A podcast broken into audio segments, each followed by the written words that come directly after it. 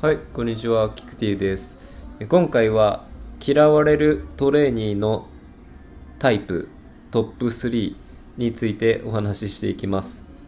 ぜひトレーのトレーニーの皆さんは聞いていただければと思います。で、今回の内容は、まあ、僕の考えとあと、まあ、一般の人にもですね、何人か聞いたりして、まあ、その結果を反映していますんで、えーお願いします。はい。で、えっと、早速第3位からいってみましょう。第3位は、音がうるさいということです。音っていうのは、声とかですね、器具を扱う時の音ですね。まあ、シンプルに、えっと、音うるさかったら嫌ですよね。近寄りがたいというか、そう。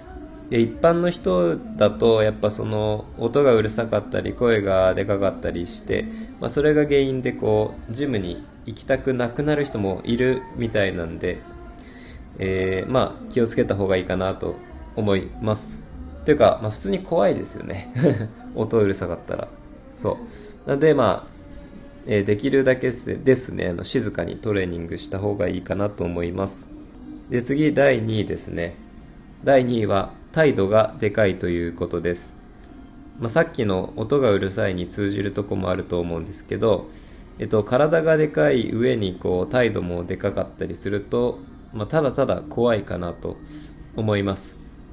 でえっと筋肉体はでかくするのはいいんですけど まあエゴイズムもですね肥大したりするのは良くないのかなと思います。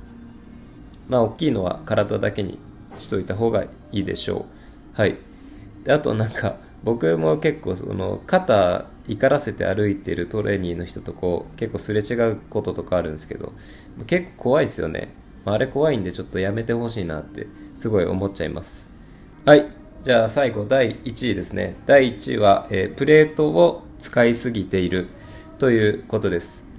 えっとあれですね、まあ、重量制限があるのにプレートをめっちゃ使っちゃうっていうパターンですね、まあ、重量制限があるのってあの器具の耐久性が低かったりとかあとプレートの数ですね。限りがある場合が多いと思うんですけど、まあ、だとそれそうなのにうんと使いすぎてしまうというパターンですね、まあ、シンプルにこうルールが守れていないから、えー他の人にえー迷惑かかっちゃいますね。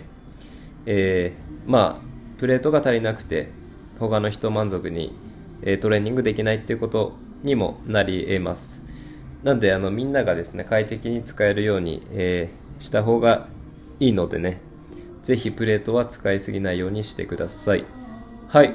じゃあそんな感じで今回終わります。また今度お会いしましょう。さようなら。